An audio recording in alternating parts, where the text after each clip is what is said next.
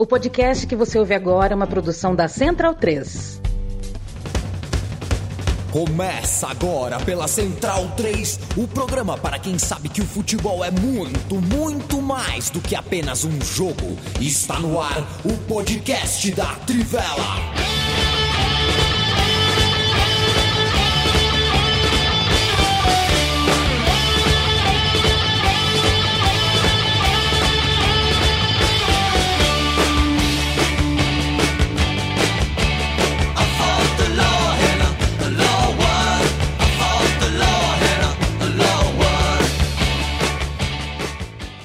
Bem-vindo e bem-vinda, amigo e amiga da Trivela e da Central 3. Hoje é dia 30 de maio de 2022, segunda-feira. Me chamo Leandro e a mim passo a próxima hora na sua companhia, se você quiser. Não vou te obrigar a nada, mas te garanto que você passará uma hora aqui sem estridência, sem gritaria e principalmente sem ninguém falando aquilo que não acredita. Você pode discordar da gente, mas a gente está aqui uh, para falar de bola e dar opinião, uh, sempre falando que a gente acredita. Eu tô com o Bruno Bonsante, eu tô com o Matias Pinto, eu tô com o Leandro Stein, eu tô com o Felipe Lobo e eu tô com o timaço aqui, Leonardo Vavassori, Fernando Valério, José Pereira, Gustavo Lopes, João Paulo Borgonove está aqui, Luiz Gustavo, que não é aquele. Um abraço pro Lucas Silva, que tá sempre aqui com a gente. Encontrei ele pessoalmente no final de semana. E que loucura, viu, Matias? Ele é volante mesmo. Eu encontrei ele no, no futebol, ele é volante mesmo. É. Eu falo aqui sempre brincando. Mas ele não é, é o, o primeiro, Bruno... ele não é o primeiro podcaster do Brasil, tá? Não, não, não é, não é. é... E a Camila Cabelo ela tem que aprender a ser rejeitada também, né, Matias Pinto? As pessoas não têm 7 bilhões de fãs no mundo. Pois tem é. gente que não gosta da gente. Ó. Tem gente que é. nunca ouviu não, né? E daí fica mal acostumado. Pois é. Imagina se eu for nas redes sociais, Lobo, e ficar falando assim, poxa vida, muita gente no Brasil não ouve o podcast da Trivela, ignora a gente. Puxa vida, ué, o que, que ela quer? Que todo mundo goste, cante as músicas. A torcida do Liverpool, inclusive, cantando do Alipa antes do jogo, né, Bruno Bolsa? Gostei da, da performance ali. É, foi a é... música do, do título de 2019, né? Do Alipa ou Camilo Cabelo, Leandro Stein, hoje? CD por CD, pau a pau. Horas americanas. Não, eu não sabia, não, não conhecia a Camila Cabelo. Eu tô entre os alvos da reclamação dela, porque, sinceramente, eu não conheço. Ouvindo a música, e eu, essa música eu já ouvi, mas quando anunciaram que ia ter o show, e assim, foi anticlímax por toda a situação que a gente vai falar, né? Por todo o caos que ocorreu. Foi anticlímax porque basicamente parecia não casar em nada com o que se esperava também da final. E ela reclamação das, ela reclamando das torcidas cantando os hinos. Sim, enfim, né? O que, que você espera num, é. num estádio de futebol? E assim, para mim a grande cena no pré-jogo foi a torcida do Real Madrid cantando o hino do Real Madrid com o Raul na beira do campo cantando junto, né? Que foi uma cena bem legal assim que teve antes da partida, entre todo o caos. E aí ela vem me reclamar disso, né? Mas, mas enfim. É, é como entrar numa cantina e reclamar do cheiro de macarrão. Agora, é, é, é, sim, longe de mim querer, né? Eu acho nem nem é o embate, né? A Dua Lipa, inclusive, é muito boa uh, uh, artista. É, e a Camila Cabelo, enfim, eu não conheço muito, mas conheci algumas músicas muito boas dela. Gosto, gosto de Senhorita, é uma, uma boa artista. É, Cubana, agora sabe, tô, né? Hã? Ela é cubana, cubana, exato. Agora tô louco, eu tô gostando muito dessa, desse ensaio para uma CPI do sertanejo, viu, Lobo? Aqui entre nós. Ô, uh, rapaz, isso aí... Uh, follow the money. Essa jogadinha, é... Primeiro, assim, boa tarde, boa noite, bom dia, boa madrugada, é, bom é, momento, isso. tudo isso aí. Mas isso daí, hein, Matias, é uma, foi uma Nossa. jogadinha ensaiada que deu bem errado, né? Sabe aquela pois jogada é. ensaiada que alguém faltou no treino? deu bem ruim, né? O, o fulano, que eu não, assim, não, não é nem questão de gostar ou não gostar de sertanejo, não é essa questão, mas assim, o, os fulano vieram criticar a Lei Rouanet, que é um absurdo receber dinheiro público, e aí, no fim, foram puxar o fio e a coisa é feia. E olha que, assim, eu até recomendo o fio do...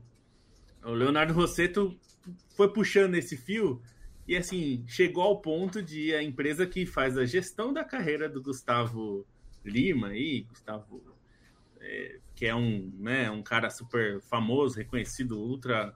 É, e, e tinha relutância em admitir o bolsonarismo, mas perdeu um pouco essa vergonha, né? É, e a empresa que gerir, gere a carreira dele recebeu muitas dezenas de milhões do, é, do Banco de Fomento é. do Brasil, né? É uma loucura isso, né? Quer dizer, o fomento BNDES. foi feito BNDES, financiando a, a, empresa que gere a carreira de Gustavo Lima, que recebe é, dinheiro milionário de prefeituras minúsculas. É uma loucura, né? Ficaremos, ficaremos atentos. Lulu Santos já dizia isso no começo dos anos 90, no tempo do impeachment do Collor, né? É, já, já dava essa letra aí. Uh, mas enfim, a gente está aqui para falar de bola também. É, mas confesso que eu esperava essa, é, eu esperava esse movimento faz tempo, Lobinho. O Giovanni Lima escreve aqui: tem chovido muito por aí. Eu estou em São Paulo, Giovanni. Mas de fato, bem, bem lembrado, deixo o meu abraço a todos os amigos, inclusive o pessoal do Baião de Dois. Está chovendo muito no Nordeste, especialmente em Pernambuco. É, muitos mortos né, em Pernambuco. E fica o nosso abraço solidário. Se alguém souber uh, de algum lugar uh, uh, confiável, bacana, onde os nossos ouvintes possam ajudar, mandar algum pix, põe aqui no chat que eu faço questão de divulgar. Um beijo, Tati Lopatiu, grande Tati, saudade de você companheira, tá aqui com a gente. Pedro Padovan. Uh, é isso. É o Léo Rossato, hein? Alguém Léo me corrigiu. É verdade, é o Léo Rossato. O que você falou? Eu não sei o que eu falei. Falou Rosseto.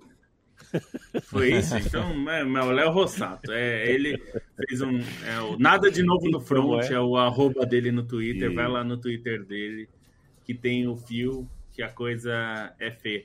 E esse negócio, viu, Yamin, dos, oh, dos uh. deslizamentos, rapidamente, assim, esse é um problema que está acontece em todas as grandes capitais do Brasil e os, os governos empurram com a barriga até o momento que começa a chover e essas chuvas que acontecem com frequência e aí fica todo mundo com cara de Pikachu surpreso, sendo que as coisas acontecem todo ano e vai piorar. Eu já vou anunciar aqui, ó, ano que vem vai ter de novo isso em vários lugares porque a, a mudança climática é um fato, embora vocês é, do grupo, vocês do grupo extrema direita fiquem negando isso, uma hora vocês vão ter que lidar com as coisas porque a, a, o mundo está caindo e não dá para esconder isso, é. né? A gente vai falar hoje do Monza. É, é, aliás, viu, Lobo, pesquisando sobre isso no Campeonato Italiano, fui pesquisar um pouquinho do Pisa, né? A gente procura as coisas para conhecer, né? e o estádio do Pisa fica do lado da Torre de Pisa. E a Torre de Pisa, aqui vou, eu vou falar baixinho, Matias, mas a Torre de Pisa é uma torrezinha, é. É, Torre de Pisa não tem nada de tão grande assim a Torre de Pisa. A Torre de Pisa é meio, é meio miada, assim. Torre, se, se, ela tivesse é na posição é, assim, é, original, você acha que ia ter toda, é, toda essa comoção? Nada, é. Não ia ter nada. E se ela tivesse no Equador, ela seria solenemente ignorada pelo resto do mundo. Mas vamos falar de Monza que subiu, Pisa não subiu. Vamos falar de camisas, de histórias muito importantes para o futebol que nesse final de semana uh, uh, né, tiveram capítulos muito importantes. Estou falando especificamente de Saint Etienne, de Nottingham Forest. A gente vai falar de tudo isso, mas antes de falar disso, Leandro Stein, falar um pouquinho da rebarba da Champions League. Você acompanhou a final da Champions League, o pós-jogo com a live do time da Trivela, agora já também em podcast. Se você quiser ouvir depois daqui, ou, ou parar agora, ouvir lá, depois voltar para cá, tem toda a conversa do time da Trivela no pós Real Madrid 1, Liverpool 0. É, mas agora esfriou, passou o domingo, as festas, um, uma passeata incompreensível, do, na minha concepção, incompreensível do Liverpool pelas ruas de Liverpool, como se tivesse sido campeão. É, eu acho que tem. Pode discutir isso depois, né, Bonsa? Mas é, para mim, para mim, não gostei, não é de bom tom se perder uma Champions League, um campeonato inglês, fazer caravana. É... Mas agora já é segunda-feira à noite e a gente está conseguindo conversar e ler melhor sobre uh, os acontecimentos uh, ao redor do estádio, Landstein. Saint-Denis não foi o palco ideal para a final da Champions League em termos de organização, em termos de segurança. Tem muito torcedor que está traumatizado muito torcedor que está ofendido com a maneira como foi tratado e acho que a final da Champions League deve sim uh, explicações para a comunidade do futebol. É uma, assim, do ponto de vista esportivo só, se a gente não, não soubesse o que tivesse acontecido ao redor, o, algo que até se discutiu pouco, porque realmente é menor, mas um atraso desse tem um impacto todo no, no, no, na maneira como a final se desenrolaria, né? Até por, por questão de preparo dos jogadores, por questão é, do próprio aquecimento que os jogadores tiveram que voltar a fazer, concentração, mas enfim, a preocupação maior é com a, a, a chance de, de acontecer realmente uma tragédia ao redor do, do, do Stade de France, porque foi claramente é, algo mal organizado, há uma, uma diferença aí, as versões oficiais elas tentam empurrar a culpa para outros lados, mas está claro que foi mal organizado isso e mal organizado numa cidade que vai, assim, não a cidade, né, Saint-Denis é, é vizinha, mas em Paris que vai receber Olimpíadas em breve, dentro de, de um contexto de finais europeias que foram bagunçadas ao longo de todo o último ano, né? Se a gente for pegar final da Eurocopa foi muito mal organizada, com trocentas confusões. A, a, final da Liga Europa teve um caso de falta de água para os torcedores, que os próprios jogadores tiveram que dar água para os torcedores do Frankfurt ali no final. E Rangers e Frankfurt estão preparando uma carta conjunta para entregar para a UEFA para falar o que não foi bom na organização dessa decisão em Sevilha a final da Conference em Tirana, mesmo sendo uma final bem menor, né, em, em questão de público, por ser um estado de, num estádio de 22 mil pessoas, teve problemas principalmente em relação à violência, né, o, relatos de, de brigas nas ruas, enfim, muitas confusões antes da final da Conference. E no caso da final da Champions, a gente tem essa essa questão de, de falta de organização mesmo da UEFA e das autoridades francesas, da própria segurança do estádio, para conseguir fazer esse controle do público que chegava. É, até uma cena bastante forte que, que começou a circular na, nas redes sociais foi de um torcedor do Liverpool que assumiu o papel de tentar separar crianças e idosos para que não tivesse o risco ali de um de um esmagamento, alguma coisa séria, que é um, uma preocupação recorrente natural em, em eventos de, de grande porte, que isso pareceu não existir na UEFA nessa decisão. E aí o que se pede agora são investigações e respostas, né? Porque a UEFA precisa dar uma resposta pela maneira como conduziu essa decisão, precisa dar uma resposta pela maneira como negligenciou os torcedores, não apenas a, ao deixá-los expostos aos riscos, é, mas também ao desconsiderar muita gente que comprou ingresso e, e teve esse, esse tipo de, de atendimento ruim na chegada do estádio e, e teve risco à própria vida, muitos não conseguiram entrar no estádio em tempo hábil, muita gente entrando no estádio sem nenhum tipo de, de segurança ali para conseguir conter quem pulava as grades. É, o mesmo própria questão do, dos ingressos falsos é outra discussão. E o que se pede agora é uma, uma investigação séria, porque 2022 acontecer isso numa final de Champions League é algo inadmissível e algo em que a UEFA vem falhando recorrentemente. Né? Está claro que, que, teve um problema de organização, isso não precisava ninguém vir a público dizer por tudo que acontecia na, naqueles minutos anteriores à final. E agora esse é a maneira como a UEFA joga essa responsabilidade também não, não ajuda muito quando precisa de respostas, né? Precisa esclarecer o que aconteceu e precisa estar ciente que, que não é a ausência de uma tragédia que, que exime a, a responsabilidade pela desorganização que ocorreu antes desse jogo. É, eu, é, o, o, principal problema até agora é que a UEFA e o governo francês começaram a tirar acusações antes de fazer uma investigação e sem admitir é, falhas deles próprios, né? Na questão, na organização do jogo. Porque quem organizou o jogo foi a UEFA, quem ajudou a organizar o jogo foi as autoridades francesas, o poder público francês, porque o jogo foi na França, a polícia era francesa, a, o transporte era francês, tudo era francês. Então, eles, assim que o jogo foi atrasado, a primeira versão era que os torcedores do Liverpool tinham chegado muito em cima da hora do jogo. E isso foi imediatamente, assim, um monte, foi uma onda nas redes sociais dizendo. Que é direito gente, deles, né, Bons? É, não, primeiro, eu não tô nem dizendo. Eu tenho direito de chegar a qualquer hora. Deles, né? Além de ser o direito deles, mas aí tinha um monte de gente dizendo, porra, cheguei três horas antes do jogo e ainda tô aqui na fila, não sei que, que, que hora você queria que eu chegasse. E aí a segunda versão é essa história do esquema de ingressos, né, falsos em escala industrial que o ministro do Interior e a ministra dos Esportes disse nessa, nessa segunda-feira, que também tem é, é, é, é, não, não, condiz com o relato de muitos torcedores.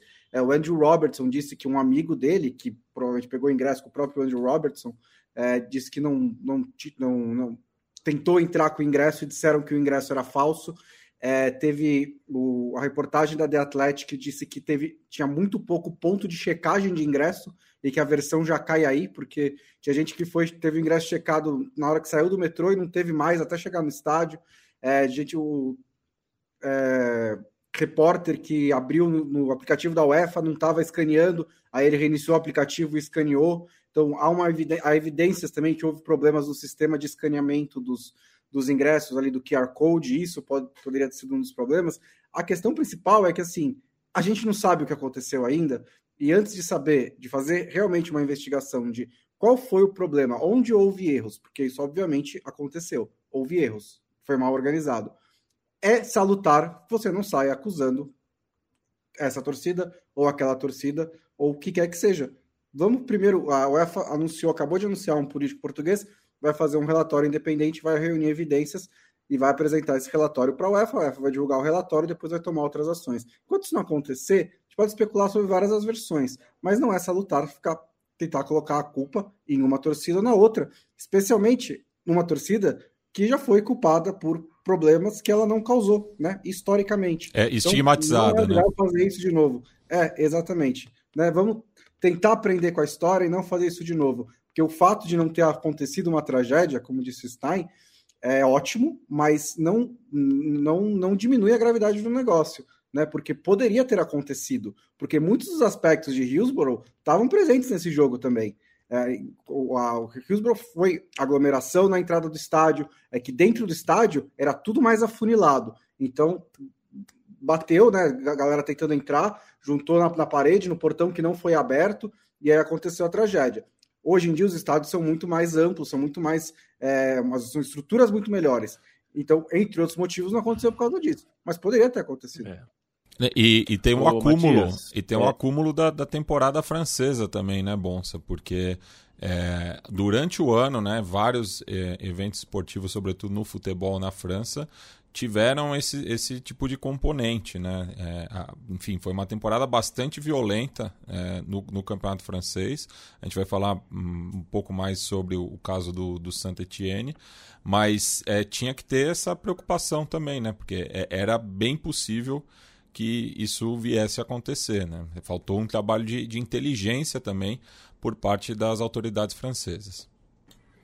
Então, tem uma coisa que é muito óbvia e que todos os relatos é, de torcedores e jornalistas que estiveram no evento é, evidenciam que é, é, a organização não fez o que é meio básico de fazer e qualquer lugar mais ou menos é, com evento de peso faz, que é nas proximidades do estádio, você só entra, é, o perí aquele perímetro do estádio, você só entra com o ingresso e tudo mais. Existe um, uma filtragem prévia, né? É, justamente para você não deixar que esse problema chegue na catraca.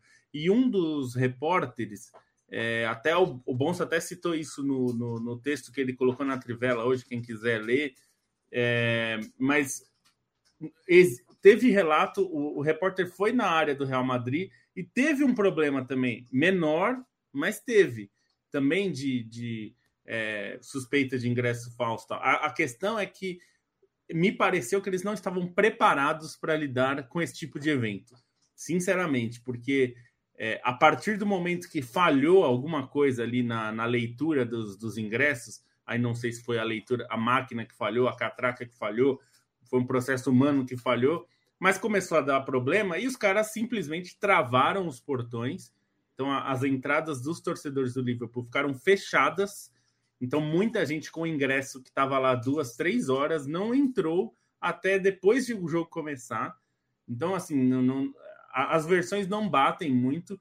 E o que me incomoda é o que o Bonsa falou antes do jogo da bola rolar, por o atraso acontecendo sem explicação da UEFA, a UEFA já, já atribuiu, a bola nem tinha rolado, dizendo que a culpa era dos torcedores chegarem em cima da hora. Como é que a UEFA sabe quatro e meia da tarde, sem nem saber ainda é, a, a dimensão da, da coisa, que a culpa é dos torcedores, né? Me parece uma tentativa muito fácil de empurrar o problema para quem, na verdade, pagou centenas de euros para estar lá. Centenas de euros. Né? E, é, e, sobre a questão dos ingressos, é um relato da, de um repórter da Sky Sports. É, ele, ele, até fala nesse relato: não é incomum nesses grandes eventos alguns problemas de ingressos falsos. Né, porque você tem torcedores que tem, é, cambistas que vão lá e falsificam o ingresso, tentam enganar e tal. Isso acontece em lugar, acontece em show, acontece em todo grande evento você tem uma parcela disso, né? Mas ele, ele disse que foi no Real Madrid, tinha algumas reclamações de torcedores disso, e ele foi no Liverpool, e não era que estava todo mundo dizendo, ó, oh, meu ingresso está sendo falso e tal. Era, não, ele não via esse grande problema na, no lado do Liverpool. É, algumas coisas são, são, são importantes de falar sobre isso do, do de Paris não estar né, é, preparada para esse evento. É, primeiro que ela vai receber a Olimpíada em 2024, então acho que ela devia aprender rapidamente a, a, a organizar eventos esportivos.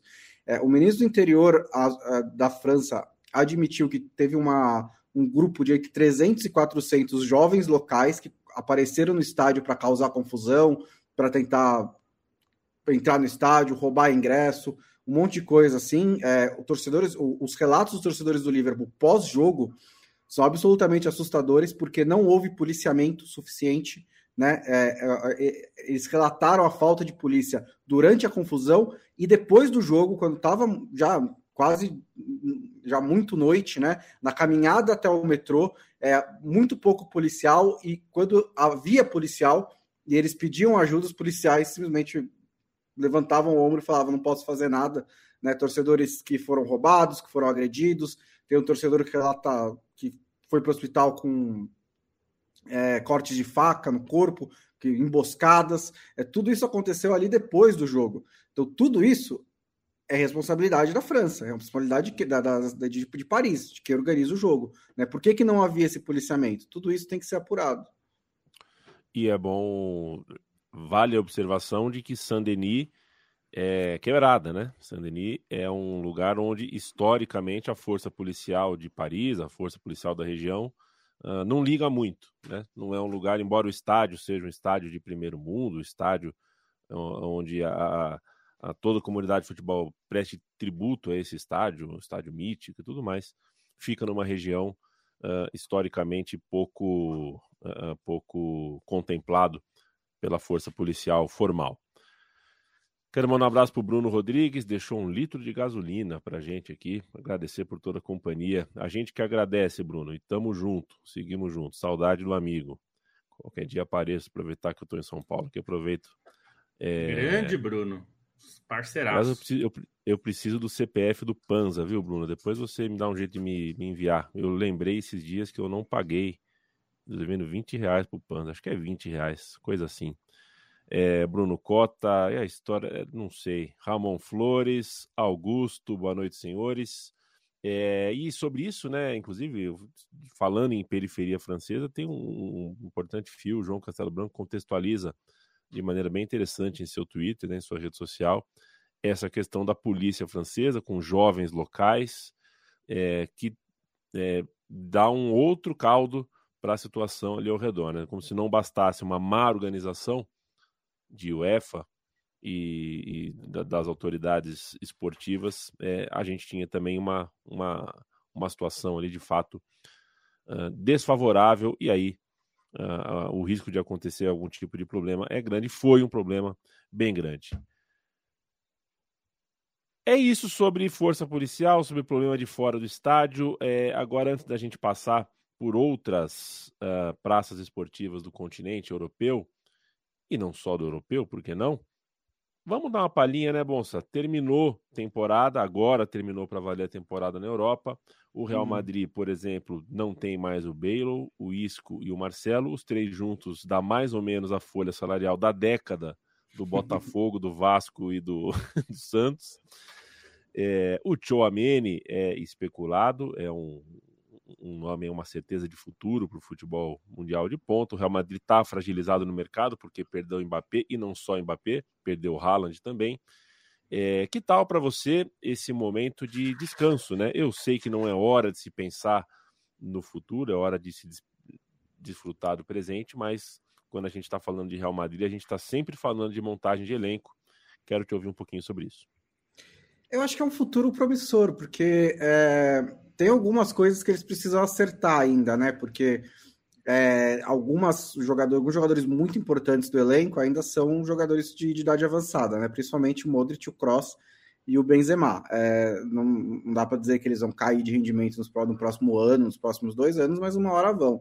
E isso vai ter que ser uma reposição. Mas, no geral, o time do Real Madrid, é, campeão europeu e, e, e campeão espanhol, é de muitos jogadores mais jovens. Então, é, a tendência é que esses caras melhorem. E o Real Madrid agora, é, sem o, eles preferiam, eles prefer, gostariam de ter tido o, o Mbappé, né? Essa era a preferência deles. Inclusive, as reações raivosas contra o Mbappé, né, que também apareceram desde sábado, que tudo bem por mim, se você tá com raiva do cara, fica à vontade. Mas mostra também que eles, o quanto eles gostariam de ter tido o Mbappé. É, mas sem ele, abre mais espaço para você investir no time de outras maneiras, né? Porque assim, a saída do salário do Bale é gigantesca para o Real Madrid. Era um salário enorme de um jogador que estava mal atuando, né? O Marcelo também não devia ganhar pouco. O Isco já chegou a ser um jogador muito importante. Então, tem um espaço de, de manobra ali para o Real Madrid se reforçar um pouco mais. O Tchouameni é um ótimo começo, de novo, nesse meio campo, que vai precisar de uma renovação cedo ou tarde, né? Já tem o Camavinga ali, é, o, já tem o, o Valverde destacou bastante nessa temporada, não é do mesmo nível ali para ser titular, eu acho, mas é uma opção muito importante. É, chega o Tchouameni, o Casemiro é um pouco mais jovem, então você já está fazendo ali uma renovação para sustentar esse sucesso. É, acho que o Real Madrid está em boas condições para os próximos anos. É, o poder de investimento dele ainda parece em dia, né? Vai ser 80 milhões no Tchouameni, queria pagar não sei quanto de luva para o Mbappé. E aí é realmente é, acertar nessas peças que vai trazer para preparar o próximo time. Perfeito. Quero mandar um abraço para você, Gustavo Lopes. Baylor está negociando com o DC United da MLS. Será, rapaz? É daí a aposentadoria, é, né? Valeu. Então, tem uns casos, né? Tem uns casos que me intrigam, porque, enfim, jogador de clube, o Insigne, por exemplo, né? Uh, sei lá, cara, sei lá. É difícil. A gente já falou tantas vezes sobre uh, o que falta para a Major League Soccer, né? Passar realmente ser um lugar uh, de, de competitividade mais alta, né? Subir esse degrau. Não sei se é chegar jogador só que resolve. De repente tem alguma questão também que, que, que envolva. Eu tenho a impressão, né? Que passa por passa por dia a dia de clube, por, por especialização de departamentos uh, físicos, técnicos, tais, enfim. É, não acho que o Belo precisa jogar na MLS nesse momento, mas vai saber. Quero mandar um abraço para uh, um, tem, um abraço tem bastante Viva, né? tem bastante campo de golfe nos Estados Unidos, né? Talvez seja um danadinho. Quero mandar um salve. Esse é um fator, assim, não pelos campos de golfe, mas às vezes o cara quer morar um tempo nos Estados Unidos, é. às vezes o cara, sei lá, às é. vezes é isso. Vezes é. Sim, não dá para dizer que o Bale não cansou da carreira, né? Porque, sinceramente, né? Se ele tivesse muito afim, ele faria, teria feito um pouquinho mais de esforço nos últimos anos. É. Mas às vezes ah, o cara só quer morar nos Estados Unidos. E o jogo da carreira dele vai acontecer nos próximos dias aí. É verdade. É. é, é verdade. A gente, esse é, vai ser bonito esse jogo. Aliás, muito jogo bonito no final de semana que passou. É, a gente vai falar sobre eles agora. Não sei antes eu mandar um vivo. Minha mãe está aqui na sala. Talvez eu vá dar uma notícia em primeira mão para ela aqui. Viva Milton Gonçalves, que Deus o tenha, descanse em paz. Acabou de morrer aos 88 anos nessa tarde, o Milton Gonçalves. de Vila Sésamo, Bem Amado, Gabriela, Roque Santeiro, Pecado Capital, Escravizaura, Chega Mais. E de é... Chapetuba Futebol Clube, que foi a primeira peça de teatro sobre futebol da história da, da, da dramaturgia brasileira. Ele, o Flávio Miliacho, o Nelson, o Nelson Xavier, todos participavam dessa peça. Um gigante, um gigante do, do audiovisual brasileiro, da dramaturgia brasileira. Que descanse em paz, Milton Gonçalves. Felipe Lobo! Não, vou até falar. Eu, eu, eu, eu, eu falei igual o seu professor Raimundo agora, né? Parece que eu tava chamando o personagem. Seu Felipe Lobo! Olha só. É, eu tava torcendo pro Pisa, embora ache a, a, a torre muito superestimada, tava torcendo pro Pisa. É, porque o meu sócio é muito chato, né, Matias? O Chico é muito chato com o negócio de Livorno dele. Né? Porque o Livorno, porque o Livorno, porque o Livorno, eu não torço pro Pisa. E. Igual do Simeone, né? O Pisa jogou no, no, o Simeone jogou no Pisa, né? E mas não deu. Pisa não subiu. É uma boa história. O Monza, que não é aquele, né? Acelerou forte na ladeira final e ah. chegou à primeira divisão do Cáutio. Engatou a segunda, a terceira, engatou uma quinta. É. Agora engatou é. a primeira, né?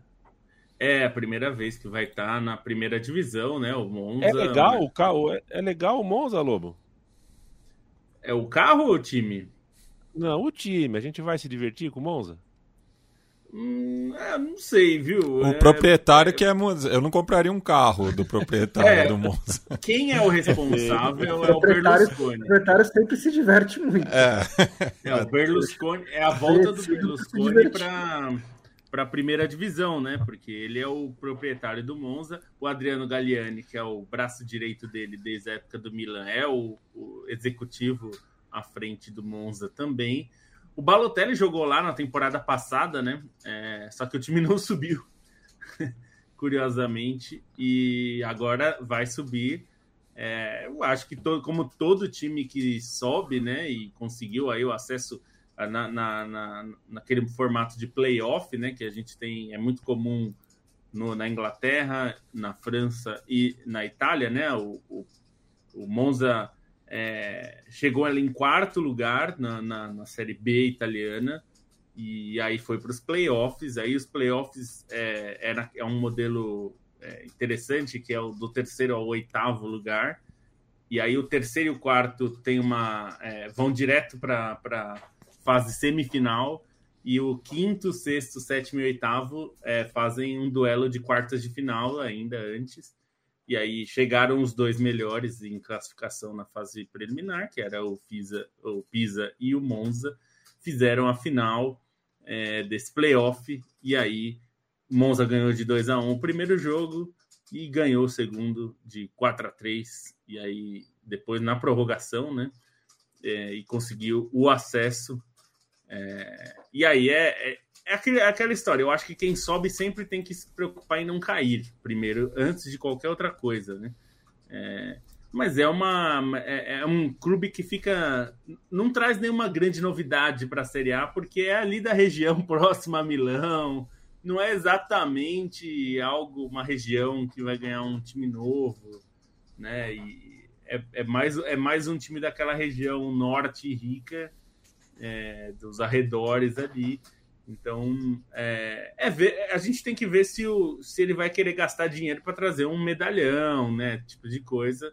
Porque a gente viu que a Salernitana conseguiu se salvar quando resolveu gastar um pouquinho e trazer alguns reforços.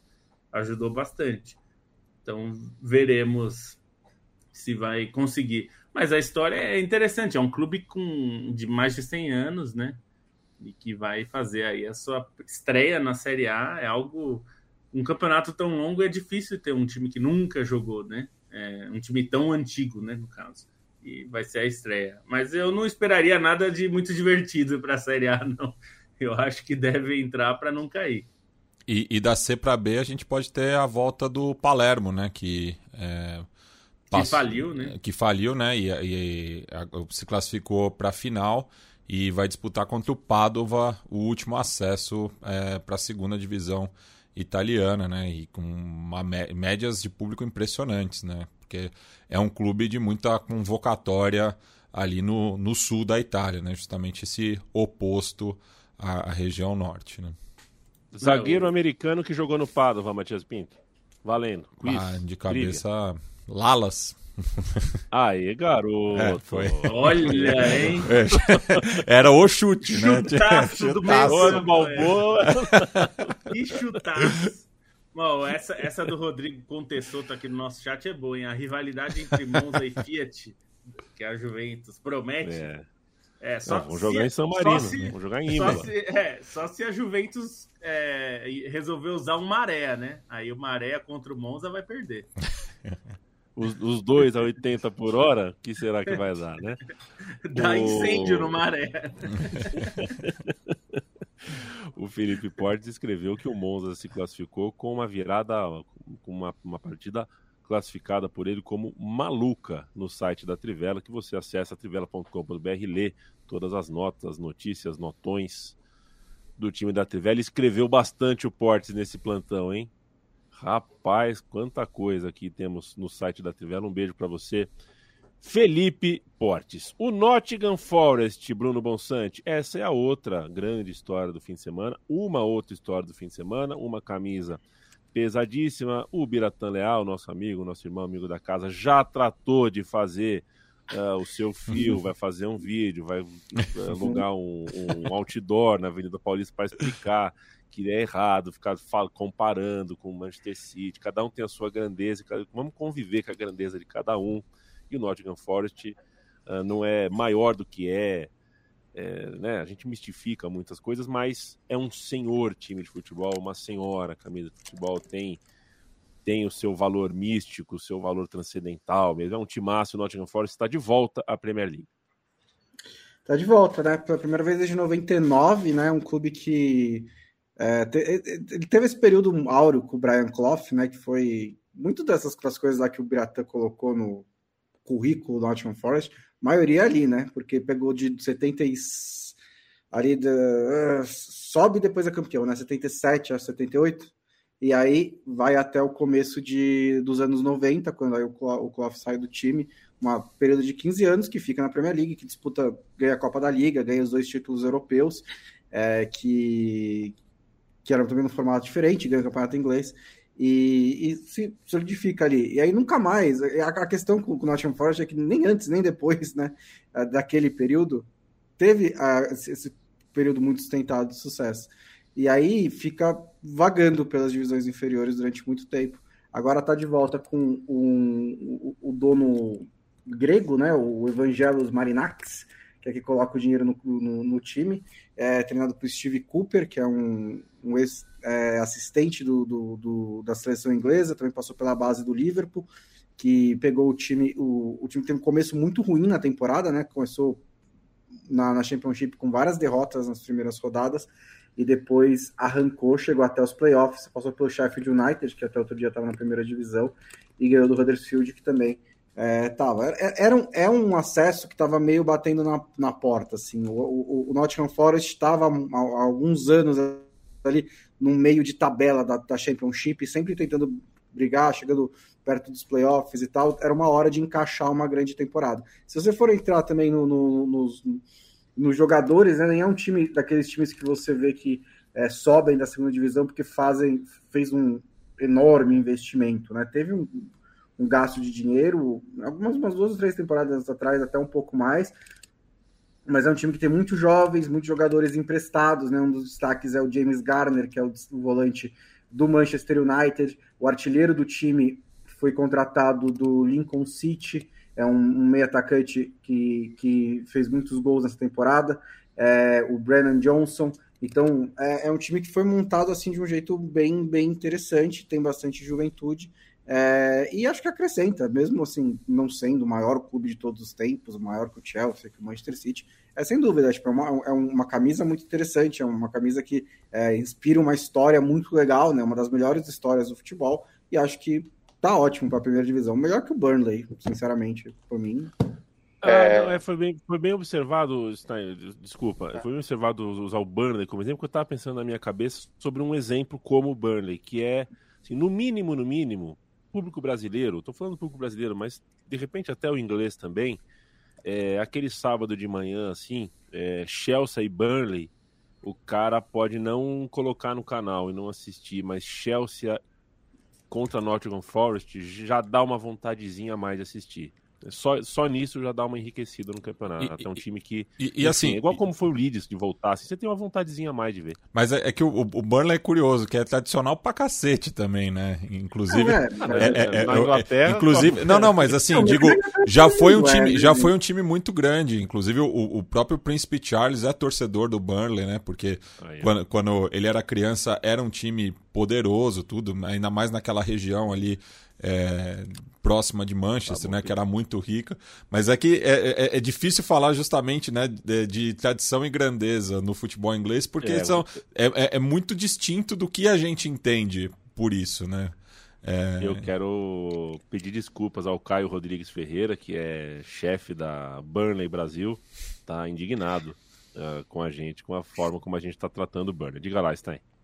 Não, falar que o Marinax, que é o dono do Nottingham Forest, é um cara, um personagem já conhecido no futebol, entre aspas, porque ele é o dono do Olympiacos. Né? O Olympiacos sobra tanto no campeonato grego, muito por conta da segurança financeira que o Marinax dá, que é um empresário do, do setor de, de navios em si, é um, uma figura no, minimamente controversa, não só por envolvimentos escusos fora do futebol, mas também por envolvimento em caso de manipulação de arbitragem, enfim, tem, tem suas questões também dentro do futebol grego, mas é um cara que, que de certa maneira, tem sua bagagem, né? O que o Olympiacos faz no, no campeonato grego aí nas últimas décadas é algo bastante imponente. E o Nottingham Forest, acho que, que é legal também falar dessa temporada, porque foi uma temporada marcante a campanha na Copa da Inglaterra também, né? Não é lembrada tanto nesse momento do acesso, mas foi uma campanha que o time eliminou o Arsenal, fazendo uma partidaça, goleou o Leicester, passou pelo próprio Huddersfield nas, nas oitavas de final e aí caiu apenas nas quartas de final, quando teve um jogo contra o Liverpool, que teve uma, uma homenagem bacana, que eles fecharam a 97 assentos no, no City Ground é, em referências vítimas de Hillsborough, né? Lembrando que as, foi no, no Nottingham Forest e Liverpool que, que aconteceu a, o desastre de, de Hillsborough. Aí o Liverpool passou, mas também foi um jogo em que o Nottingham Forest deu, deu trabalho ali. Então, é, acaba sendo uma temporada bastante completa, além de, de disso que o Bonsa falou, de ser uma, uma temporada que começou com superação, porque o time estava na lanterna do campeonato durante o início da temporada e aí, a partir do momento que trocou de técnico, foi a equipe que mais conquistou pontos na Championship. Teve um momento ali de brigar pelo acesso direto, mas perdeu o confronto decisivo com o Bournemouth. Mas no fim das contas, esse acesso nos playoffs também é inquestionavelmente merecido por, por tudo que o Nottingham Forest fez nessa temporada. É seis derrotas e um empate nas primeiras sete rodadas da Championship. Pesado, hein, moço? Caraca. É, sabem, sabem quem torce pro o nosso colega que torce pro Nottingham Forest de maneira ferrenha? Vitor Birner. Vitor Birner. Vitor Birner está uh, feliz demais. É, inclusive, o Vitor Birner, que está de férias, né, descansando, estava ali pertinho na Inglaterra no fim de semana. Acho que se pudesse escolher, ele estaria em outro jogo. Ele foi ver um jogo importante sábado, mas acho que ele escolheria ver o outro, ir até o Wembley uh, ao invés de ir para Saint-Denis. Um beijo, Vitor Era só organizar direitinho. Se organizasse direitinho, canal da Mancha ali. Dois, né? É. Você faria o canal da Mancha a nado, Bruno Bonsante? Não. não, né? Eu não tenho, tá. não quero. Tô, eu tô de boa. Teve uma tia da Maíra que, que fez isso, que fez isso depois dos 50 anos e depois de se recuperar de um câncer. É um negócio eu impressionante. Já, eu já fiz de ônibus, eu já fiz de trem. Pareceu melhor, né? Melhor, né? um abraço pro Douglas, eu te amo. Um abraço de Curitiba. O Gladson está fazendo um frango caipira. Oh, maravilha. Nos ouvindo. é bom, hein? Tomando um lindo vinho. Vitor Alonso, boa noite, queridos. Atrasado, mas chegou. O importante é chegar. Ainda mais, olha, em São Paulo você marca, você marca as pessoas 11 horas, as pessoas chegam meio-dia e meia, né, cara? Em São Paulo esquece mesmo, né? Ninguém quer saber. As pessoas olham pro relógio, veem a hora e falam: não, daqui uma hora e meia eu chego. Não é possível. Uh, e a, falamos, é, Vitor, falamos no começo do programa sobre Camila Cabelo, mundo pop e tudo mais. Eu acho que tem que ter show, não tem problema ter show, não. Mas a cantora tem que entender a rejeição. Eu acho que. As pessoas, é... as pessoas têm que entender a rejeição. Enfim. Faltou orientação. Acho que a orientação chegou um pouquinho atrasada, né? Porque ela tweetou e depois apagou, né? Aí é. acho que depois que ela tweetar, aí chegou. Oh, então, não pega muito bem fazer isso. As torcidas vão cantar mesmo, o futebol é assim, blá blá blá. Você podia ter falado isso pra ela antes, né? Dela tweetar. É uma... Digamos, né, Bonsa, que o memorando chegou atrasado. É, exatamente. É porque ela, ela vem de uma cultura americana que é essa coisa meio espetáculo antes dos jogos e tal. E, e é. então o torcedor americano está muito acostumado com isso. O torcedor de futebol, não. E eu também acho que, como o Bonsa falou, eu, eu não vejo nenhum problema em ter o show e ter mais. Eu acho que você pode, até o Matias falou disso no grupo que a gente participa, pode, poderia pegar um grupo mais ligado às duas torcidas de alguma forma, enfim, ou enfim, de alguma, alguma artista que tivesse uma ligação com o espetáculo do futebol. Los Palmeiras. Si.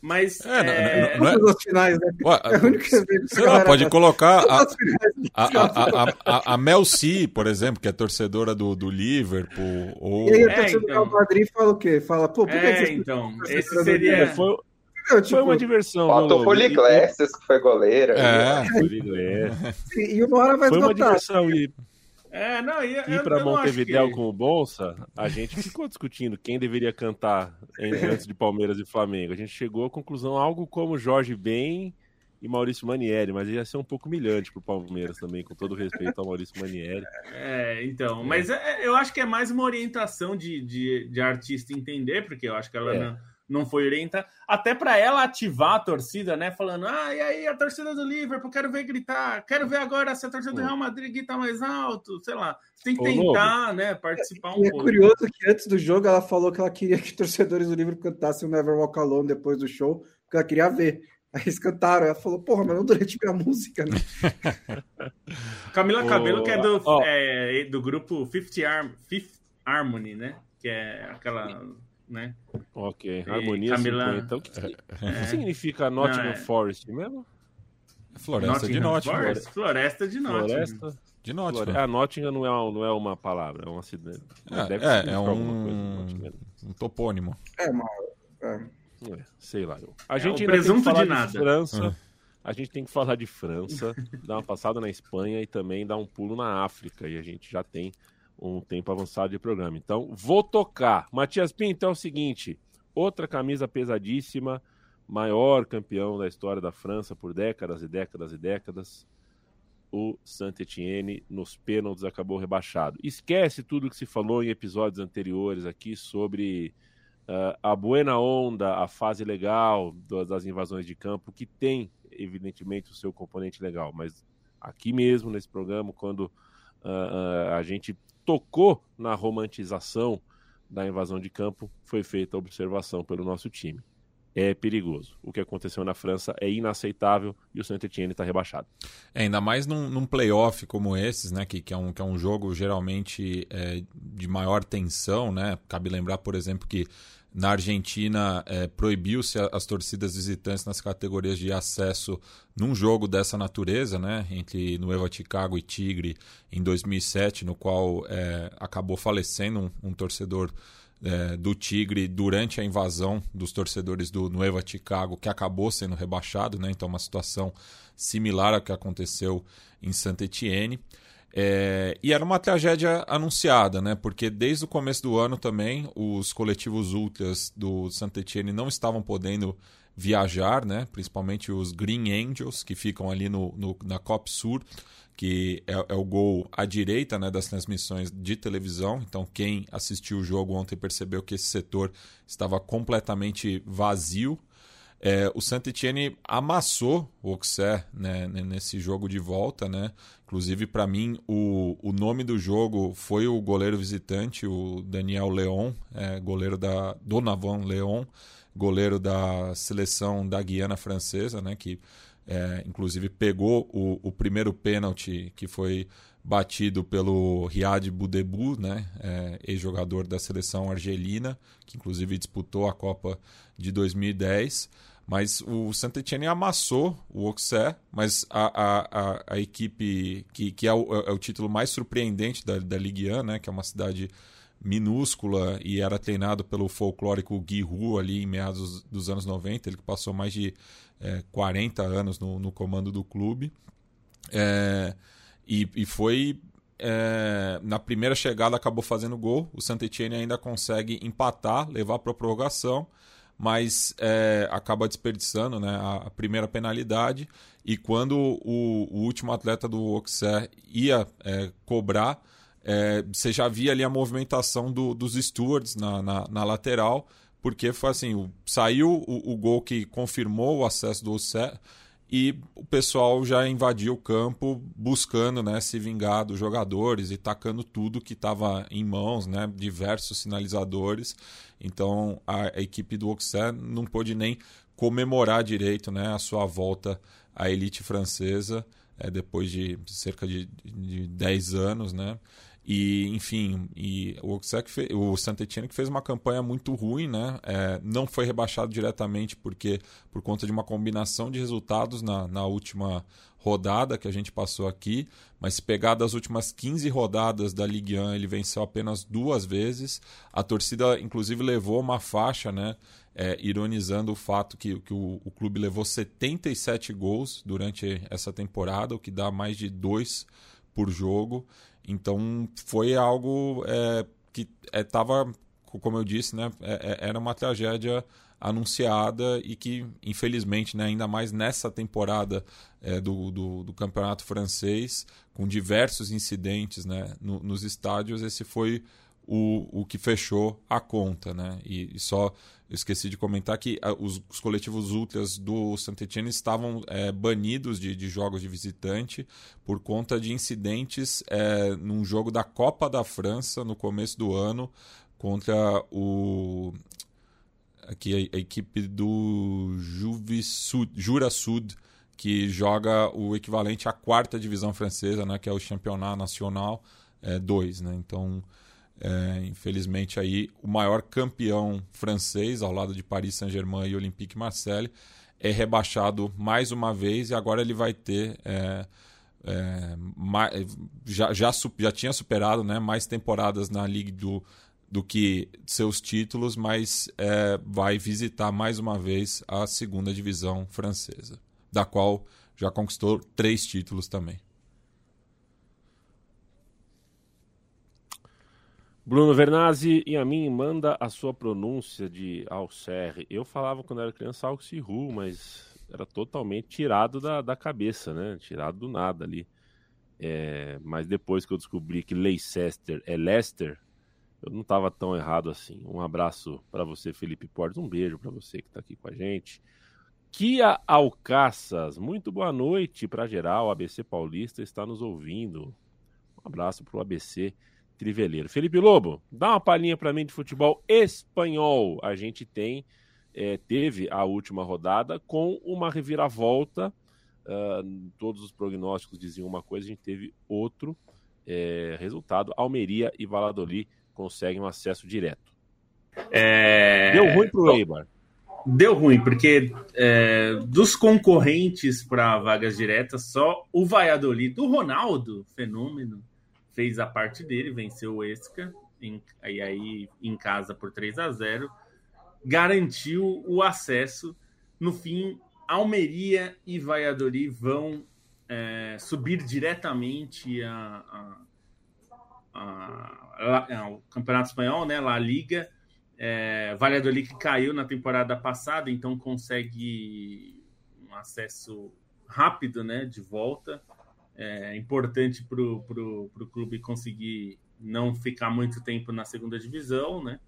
É, Almeria também um time que está acostumado a fazer esse caminho meio ioiô, né? A gente tem alguns times nessas nas, nas grandes ligas que fazem muito, ficam ali entre primeira e segunda divisão com uma certa frequência.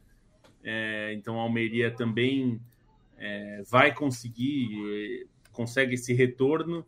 É, e aí acho que o que é, é, relevante aí é que esses times, é, essas reviravoltas, né? O, sistema de classificação é, na Espanha tem esse sistema de playoff também. É, acaba premiando muito, né? Esses times que chegam em, nos dois primeiros e acho que é interessante por causa disso. É, mesmo os times que já estão ali na parte de cima da tabela ainda tem é, uma certa disputa, né? Então acaba sendo acaba sendo interessante por causa disso. É, e agora é ver. É, normalmente os playoffs é, na Espanha acabam durando bastante tempo, né? Vai normalmente invade junho, é, ao contrário de, de outros, né? Que é, normalmente acaba mais cedo. A gente falou do Nottingham Forest é, e acabam outros acabam normalmente um pouquinho mais mais cedo, né? No caso do, da, da Liga, La Liga 2, agora a gente vai ter Eibar, Las Palmas, Tenerife, Girona é, disputando aí essa fase de playoffs para ver quem é que vai ficar com a, com a última dessas três vagas para a primeira divisão. É, o Eibar, que tinha tudo para conseguir o acesso, agora vai para o playoff.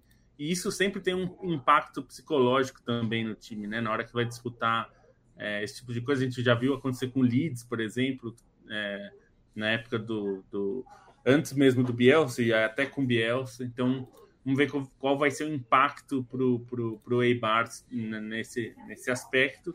E aí a gente tem outros times aí que estão acostumados nesse sobe e desce, né? além do próprio Eibar. É, o Las Palmas, que vira e mexe, cai, até o Tenerife, que já tem algum tempo que não sobe, mas é, tá sempre por ali. Girona também sobe muito, sobe e desce muito. Então veremos quem é que sobe desses aí. Fica Almeria, Valladolid é muito doido porque fica Almeria e Valladolid subiram com 81 pontos, o Eibar com, fica com 80, né? Então, na última hora, acabou tropeçando. Então, veremos como fica. Acompanharemos. Eu gosto dessas. Uh, isso, isso aí, e, e perdeu por lanterna, né? Perdeu por Alcorcon, lanterna da, da Liga Adelante. E como bem destacou o meu xará Matias Rodrigues, teremos um derby canário aí nas semifinais, né? Já que tanto o Tenerife quanto o Las Palmas fazem parte do, do arquipélago próximo ao continente africano.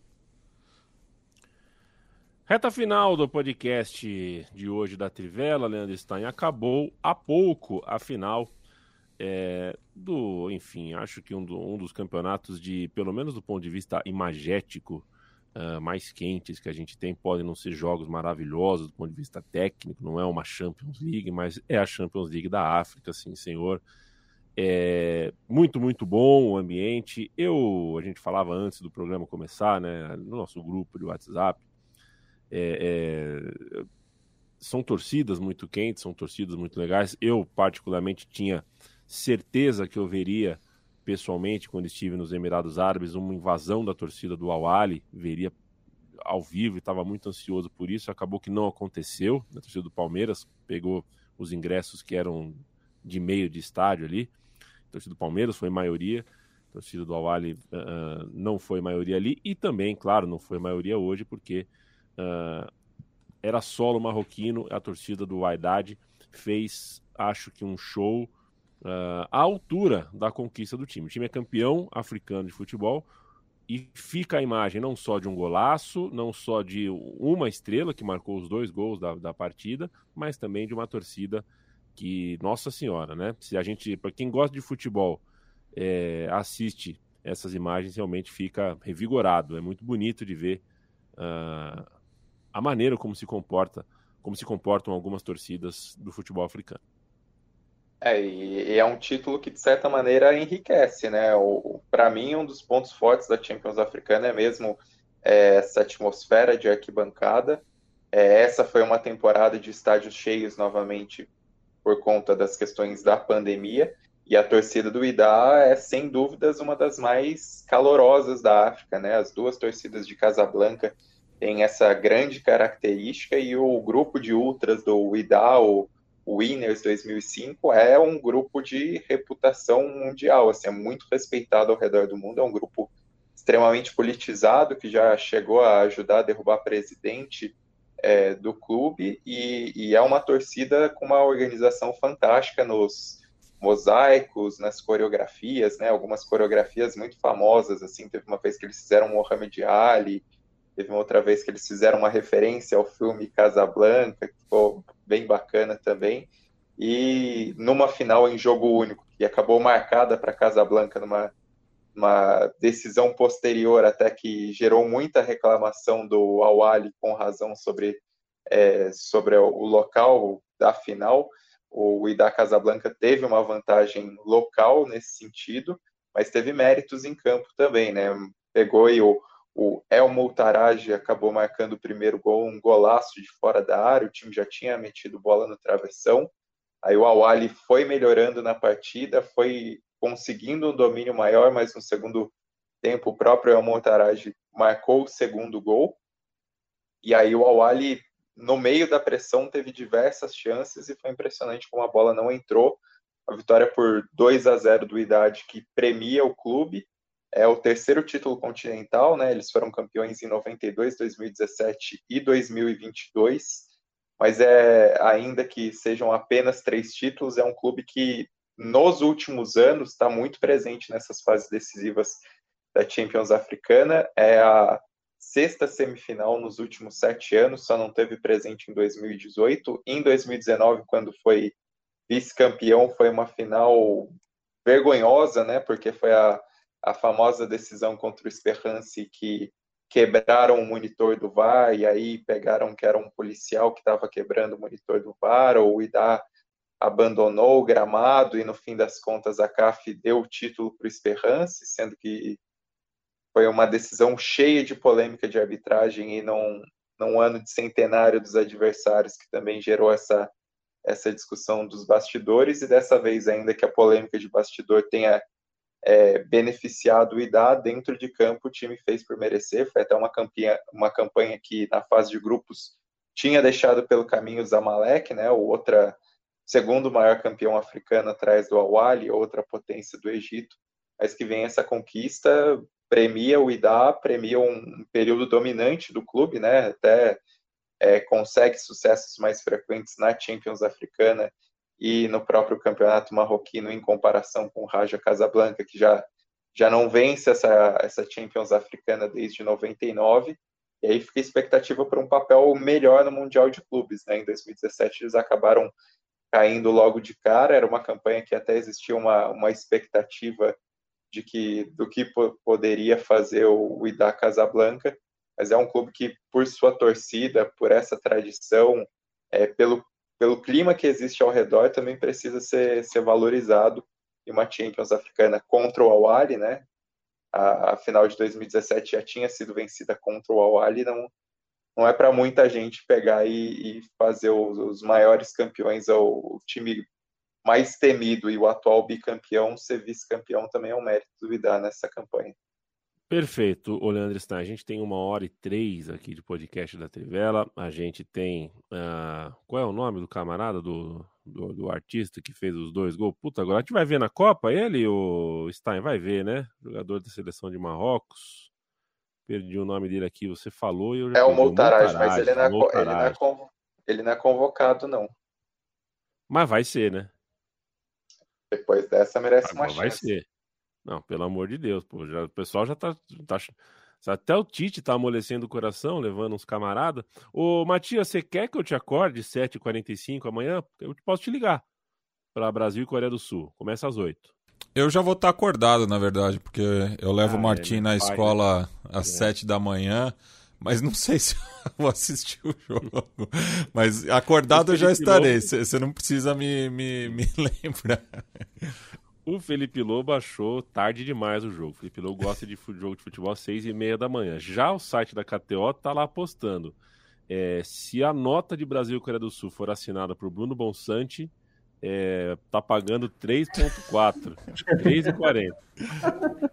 Não vai acontecer, não, Boninho. Não vai acontecer. Marca até baixa, viu? Pra valer. Aí tem que ser 250. Mas é, viu? Olha, eu tô com. Faz, faz tempo que eu não vejo amistoso, até porque, como a gente fala aqui, né? É muito difícil ver, assistir tudo, não dá para assistir tudo e a oferta é cada vez maior. Hoje a gente conseguiu assistir uma final de Champions da África, por exemplo, né? Tanta. É, tanta demanda e agora a gente tem categoria de base para caramba, a gente tem o crescimento do futebol feminino, não dá para assistir tudo. Amistosa a gente não consegue assistir, mas assistir México e Nigéria esse fim de semana de ano de dormir aí, achei, pô, foi, aí me deu, me deu um gosto de ver esses amistosos do Brasil. Tá perto da Copa, é o nosso relógio biológico, né? Junho, junho de, de 2022 é mês de Copa, né? Então tô curioso para ver como é que a seleção brasileira vai jogar. Na quinta-feira, quando a gente voltar, a gente terá dois resultados, não, um resultado, né? Terá esse e um pré-jogo do Brasil, a gente pode falar sobre isso.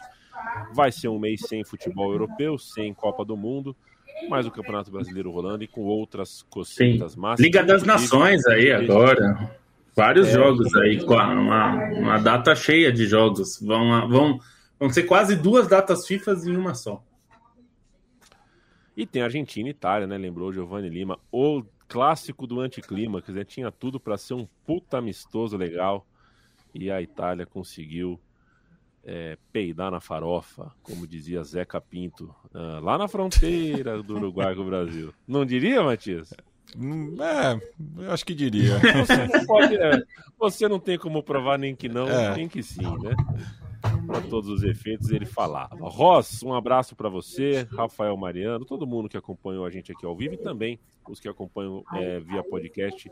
É, a gente agradece muito e faz a lembrança de sempre. apoia.se barra Central 3 se você quer apoiar a Central 3. Apoia.se barra Trivela se você prefere apoiar a Trivela. E a loja, Felipe Lobo, faz o quê? Quem quer comprar Badulaques do time da Trivela? Pode ir lá em trivela.com.br barra loja que tem lá o endereço da Caphead. Você pode também em caphead.com.br barra Trivela. Tem lá a nossa coleção toda. Tem agora quadros também com as estampas, tem novos modelos é, dos agasalhos, enfim, tem bastante coisa lá para aproveitar. E, enfim, estamos sempre abertos à ideia. Você quer, tem uma ideia de uma camiseta que você queria ver na Trivela, é, claro, com os dizeres de futebol, chega aí, fala para nós e a gente conversa. Perfeito. Eu tenho uma, te mando em off. Não posso mandar aqui, uma assim, uma toda verde, toda verde, escrito assim, Ozeinha da Bahia. Pode ser? Ozeinha da Bahia.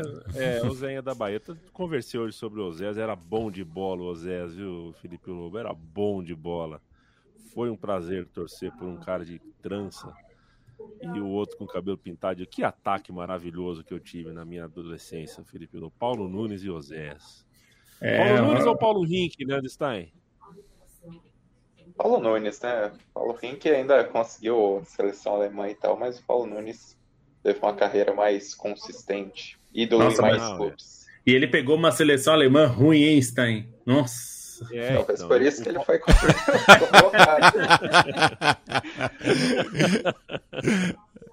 o, o Paulo Nunes na Alemanha, é, loiro ele já tinha se tornado. Na Alemanha o Paulo Nunes pegava três copas. Valeu, gente. Eu vi que o Bonsa ia falar, o Bonsa preferiu. Refugou o comentário final, né, Bruno Bonsa? Eu falei, ele ia falar que ele tinha a máscara do Paulo Nunes. Aquela máscara do porquinho. Valeu, gente. Toda segunda. Ou da feiticeira, vai saber. Ou da feiticeira. Toda segunda e toda quinta o podcast da Trivela chega. Enquanto isso, você lê a Trivela em trivela.com.br. Visite também a cozinha da Central 3, central3.com.br. Mais de 25 podcasts disponíveis e ativos à sua disposição. Fomos, Leandro Amin, Bruno Bonsante, Matias Pinto, Leandro Stein e Felipe Lobo. Eu desejo boa noite e dignidade já.